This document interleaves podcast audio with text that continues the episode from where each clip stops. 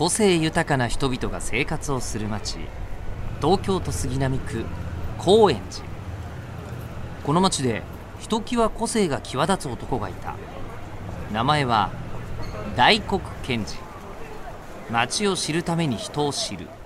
人を知るために町を知るがモットーの彼は今日も町の相談屋として多くの人の言葉に耳を傾ける。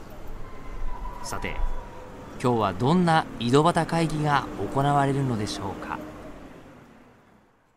高円寺ハイパー井戸端ラジオ。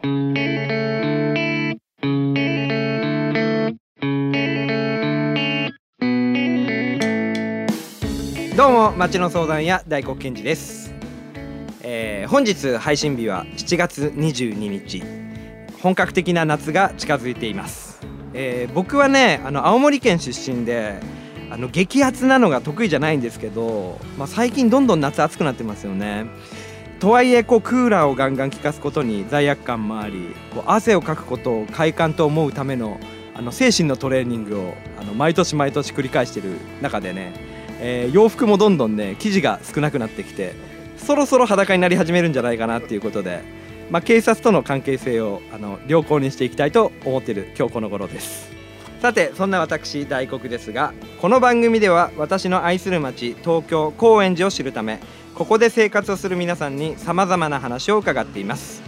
今回のゲストも前回に続いて高円寺を中心に飲食店やフリースペースなどを経営。株式会社ドリームズカムトゥルー代表の清水幸祐さんです。今回も幸祐くんに伺います。お楽しみに。高円寺ハイパー井戸端ラジオ。高円寺ハイパー井戸端ラジオ。今回のゲストは株式会社ドリームズカムトゥルー代表清水幸祐さんです。よろしくお願いします、お願いします。えー高円寺を中心に11店舗はい。を経営しているドリカムグループ。お店の形態も飲食店をはじめまあいろいろ本当に多岐にわたるさまざまな形なんですけども、えー今日はね店舗経営で大変だったことをちょっと聞いていきたいなと思ってるんです、はい。えー2009年に高円寺に音飯をオープンして以来えー多くのお店をオープンされています。これまで苦労された点なんかを聞ける範囲でね教えていただければ。印象的なトラブルとかあるんですか？印象的なトラブルね。ああるね、あるある。あのー、前回話したん。若い花の浩二さんうん。が実はうん。一回ね、脳梗塞かな。あで倒れて、でしかもなんか朝方いきなり電話があって。浩二さんから直接、はいもうろれつが回ってなくてあはいでたまたま別の仕事普段は起きてない時間なんだけどその日だけたまたま起きてて出たらもうろれつ回ってなくてこれやばいぞというのでその時だからちょっと僕どうしても行けないからうちのスタッフ家近いのに行かして救急車乗って行ってまあもうほんともう即もう手術。えその時大変だったね。そば打ちがやっぱいなくなっちゃうんであその後だもんね。だからそば打ちの職人を作るっていう考えになってあ育てるっていう感じ。育てるって考えになってで今はその今日やってる椿のそのマンゴーっていうのもそこでそっから覚えて復活してから、うん。それはきつかったね、うんなんか家族的な付き合いですよねでも。そうね。で浩二さんもまあねそういうセクシャルだし僕はもう一生一緒にいるつもりで雇ってるんで,、うん。で毎日その病院行ったりとかはしてたんですけど、まあ、その家族だねまあみんな。ううん。んそうですよね。だから苦労した点ってあの営業の問題じゃなくてうんそのグループの仲間のうん。病気の問題がいきなり出てくるあたりがこれ家族だなって思いましたけどね。ああそうね。他に何かありますか？まあ毎日ドタバタ続きだとは思うんですけど、うん。多分あんまり大変だったことに意識フォーカスしてないんですよね。確かに。確かに。思い出せばいっぱい出てくるっていう話だと思うんだけど、もう一個ぐらいなんかあれば。初期のまだ1店舗の当時はやっぱ結構無茶してたから途中で店閉めて駅行って改札で待ち伏せして知り合い見つけたら無理やりお店まで連れてくとか 結構むちゃくちゃなことばっかしてましたね。なんかもう全部ギャグみたいなことばっかしてましたね。その10年最初10年は経営じゃないもんね。う、ん。好きなことしかしないっていう。で残り10年はもうそこからもういろいろ調整とか、ううんんちゃんと従業員も増えたから従業員が幸せになるようにいろいろね、えーとお給料増やせるように売り上げ伸ばすっていうそれ考えてなかったからね 最初の10年その辺の変化っていうのは徐々になんですか？それとも何か決定的なことがあってってことなんですか？なんかやっぱ従業員に家族？家族ができたのが大きいかですかね、家族できたってことはまた自分の家族が増えたってことと一緒だから。なるほど。うん、大家族になったみたいな。う、ん。だからうんちょっとそれでやっぱ意識が変わるよね。なるほど。ちょっと好きなことだけやるわけにもいかないなみたいな、うん。うんただ嫌いなことはしたくないんで、好きなことでやっぱお金稼ぐっていうのは大前提なんですけどやっぱ、うん。無茶が聞きづらくなったなみたいな。確かに、うん。単純に仲間たちで一緒にやってたら仲間たちの年齢が上がってくるっていうところが、うん。結婚も含めて、うまたフェーズが変わってくるん理由とはもうありますよね、うんこう時代の、えー影響っていうのと、自分たちの考え方とか経営スタイルっていうのが変わってくる部分もあるかなと思うんですけど、うん。最近だとやはりこの世界中で猛威を振る新型コロナウイルス、はい。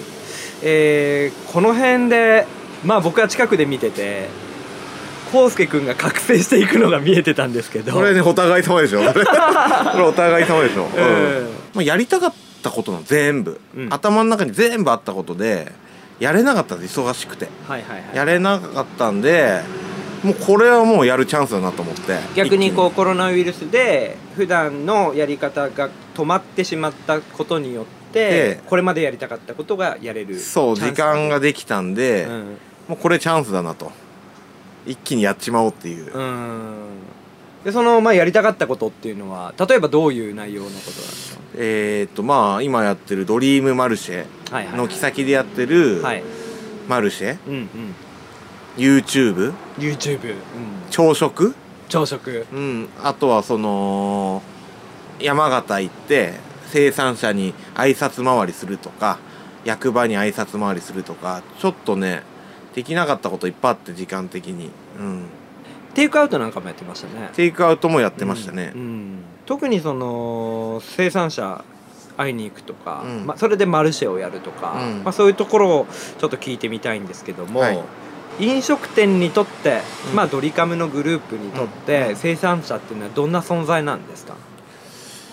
うん、やっぱ僕らそれを扱って料理してお客さんに売るんでやっぱ直接ねどうやってできてるのかとかやっぱそれをやっぱ絶対知らないと自信持ってやっぱ提供できないですよね。なるほどね。でまあねもうコロナ前からスタッフで山菜採り行ったりとかうん。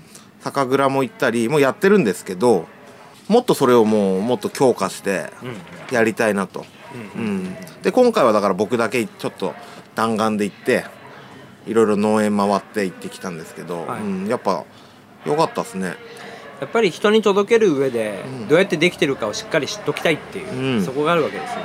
実際行ってみてなんか感じたものとか初めて知ったこととか、うん。そういうのとかありましたか？今回行ったのはえっ、とね観光業のえー、とさくらんぼ狩りができなくなったさくらんぼ農家さん、はい。ちょっと困ってるのっていうのでちょっと僕らが PR するのでっていうので行政と生産者と僕ら PR っていうので、まあ、そこがもう先月それはもう終わったんですけど、はい。それのまあお礼と、うん。あとまあ状況を知りたいので、うん。生産者にちょっと会いに行ったのと、うん。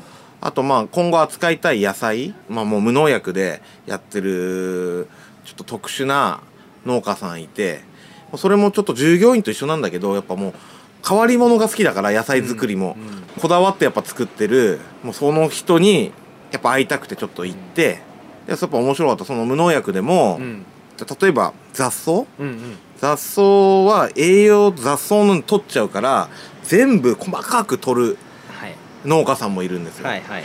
もうほんともう見えないじゃんみたいなのも通るような人いるんだけど、うんうんでまた別の無同じ無農薬の農家さんでも自然の環境じゃの方がいいからって林っぱでしかも雨が降らない時はその植物がその雨の代わり水分を持っててくれると。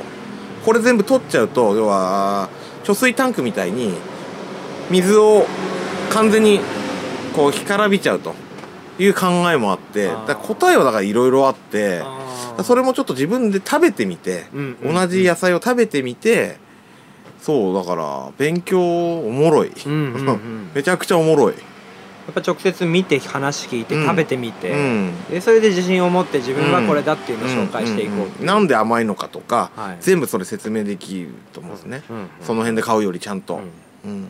はあ。まあこれからもねどんどんそれがまた生産者を見に行ったりとかつないだりとかっていうの広がっていくっていうそうですね。計画でいらっしゃると、はい。あとねドリカムグループといえば大事なのはやっぱりカルチャーの発信地というか集合地帯というかたまり場というか、うん。まあ、高円寺の中でもそういうふうな見られ方をしている、うん。でそれによって高円寺外からも人がたくさん来るっていううん。きっかけを生み出してると思うんですけども、まあ、そこのカルチャーですね、うん。えー表現とかそこに対してはどういう思いで、えー向き合ってるかとかうん。やってきたかっていうのを聞きたいんですけど、一人その画家がいて同い年の画家がいてもうお店やる前のもうほんと20年来の友達でもともとその彼にスタートのお店の看板やまああと他のロゴとかあとまあ展示のキュレーションなんかも関わってもらったり。お名前は伺ってもいいですか、と箕浦健太郎。ははい。出ました。天才美濃犬はい1店舗目の音飯のロゴ、うん。あの印象的なロゴをう脳裏に焼き付いてる人いっぱいいると思うんですよ、うん。うんなんかハート型のボディに手足がついてて、なんか髪はちょっとこう七三みたいな、でどこ見てるかわかんないあの眼光、うん。うん。あれをなんか画像が出れば見てうん。ね、あのはい。出したいんですけど、これどういどういまあうマークなんですか、まあなまあアイコンなんですけどなんかね決めてたことがあって今10店舗もそう10店舗お店そうなんですけど看板に屋号を載せないでキャラで行ってなんか街の景観ってすごい大事じゃないですか。看板ってやっぱすごい僕見るんですよ。普通に写真とか撮った時にこれ1個で街の景観変えれると思ってそれぐらい看板ってパワーあるもんだからちょっとその文字とか入れずそのイラストレーターとか漫画家とかそういう友達のをぶち込んでなんか街をその景色を変えたいっていうのが実はあってなんでまあ椿もそうだしクジラとかもそういうのでアイコンをバチッて出すのはやってますね。本当に一店舗一店舗デザインがめちゃくちゃ優れていてでかつ高円寺の街並みにフィットしていて、うんやっぱりねその直接的なその商業的な看板じゃなくて、うんなんだろうな街にとっていいことというか自分たちがかっこいいと思うことやりたいことをやってるなっていうのがすごい伝わってきますよね。なんか面白いなって思ってもらったら勝ちだからそこっすね。なんか、美味しそうだなより結構そっち強いかも。あの店面白いなっていうのが結構いいかも。美味しそうだなより結構入り口はそこら辺がこう自分たちがもともと好きだったカルチャーっていうのとうん。飲食店っていうのがミックスしてってあるそうねそうね。うん。無理くり。さてじゃあいろいろと伺ってきましたがえ僕もこの番組では町の相談屋と名乗っておりましてまあ普段からねいろんな人の相談を聞いて歩いてるんですけどせっかくなのでこの機会に改めてあのなんか相談したいこと最近ってありますか、あります。はい。ちょっとね山形先週1週間ほど行ってて、はいまあ、ちょっとある物件に出会ってしまいうんうんうんうん。ちょっとそれを今もう借りようかなと思ってて。それはもう物件見に行ったんですか？それとも、まあそれもあって。それもあって、うん。はいはい。まあそれとか、まあ、今作ってるキッチンカーの打ち合わせとか、はい。もういろいろあって行ったんですけどまあそれそれをねどうやってまあちょっとその山形とその、まあ、高円寺のそういう交流する場としてうちょっとやっていきたいんだけどうんん、そこにね、まあ、ちょっと古い古民家で結構広いから何をやろうかなと思ってて、うん、じゃあまあその話はねこれからはい。相談を広げていくのは、はい。それを聞いて僕ももうワクワクが止まらないわけですけども、まあラジオ終わってからねえ何かしらこの情報がまたリリースされていくと思うのでこうご期待ということで、はい。なんかこんな仕掛けをまた考えていますということでね。ラジオの中でもね報告があるかもしれませんけどもまあ皆さん高円寺の街と高円寺の街から生まれる新しいアイデアに、えーこうご期待ください。他になんか考えてるアイデアってありますか？あのその結構こっからそのお店に来てもらうというか自分らから人のとこに売り行くっていうスタイルちょっとなってくると思ってて。行商しに行く。うん行商、うん。ただ飲食以外も、はい。古着も、うんうんスニーカー屋も全部、はいはいはいでやっぱそれをちょっとその作って販売しようかなと思ってショップに向けていろいろなショップに向けて。それのまあえピ車売りですか？えっとね車ってやっぱね東京なかなか維持費がちょっと難しいと思っててだからそれでその自転車とかあリヤカ自転車。はいはい。牽引のそれを作りたんですけど、うんうん。まあ、ちょっとそれをねあの実験的にマラが、えっとキッチンカーと,、えっとあとリヤカーあと牽引タイプこの3タイプででこれがねこのボディにやっぱその洋服屋だったらラックつけるとかそういうのいろいろカスタムして金額出るみたいのをで EC でやるとかちょっと考えててそう。街中じ街中古本屋とかうん、もう街中高円寺の街中いろいろなあの動くそのね行商がいたらなんだこれやってなるじゃないですか。バーニングマンで見てきた景色もそうだったんですよ、うん。アートカーが走ってるっていう、うんうんうん。あれはねやりたいですよね。うん。実現しましょう、あれは面白いと思う、さて、えー今回もあっという間に時間が来てしまいました、えー本日のゲストは株式会社ドリームズカムトゥルー代表清水幸祐さんでした。ありがとうございました。ありがとうございます。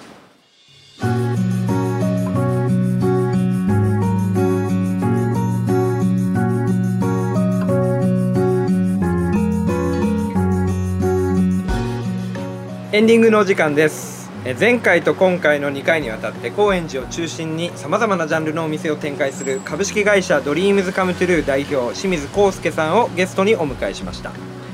とにかくこう好奇心で体が突き動かされてそこでぶち当たる問題につどつど答えていく。とにかくやりたいようにやってたらこうなってましたっていうところですよね。だから逆に言うとやりたくないことはやらない。やりたい気持ちが高いところに向かっていくっていうことがこんだけクリエイティブにお店を展開してそれがユニークだっていうことで街の中に受け入れられていく。これは高円寺らしいところでもあるしやっぱりこういう、まあ、精神がこの街そのものを作っていくと思うんでだからこそ街の人にも愛されてる店なのかなと、えー改めて感じました。ドリームズカムトゥルーについてはインターネットで高円寺ドリームズカムトゥルーこれひらがなですね。と検索してください。各店舗へのアクセス営業時間も掲載されています。ぜひ一度足を運んでみてください。足を運んでみないとねわからないものが本当にいっぱいあるんですよ。なので興味を持ったらまずぜひ足を運んでみてください。それでは今回のトークを、えー毎度恒例一句にまとめましょう。こちらです。やってみたいを即やり続けてたらいつの間にかドリームズカムトゥルーさてそれではそろそろお時間です。お相手は町の相談や大黒賢治でした。また来週。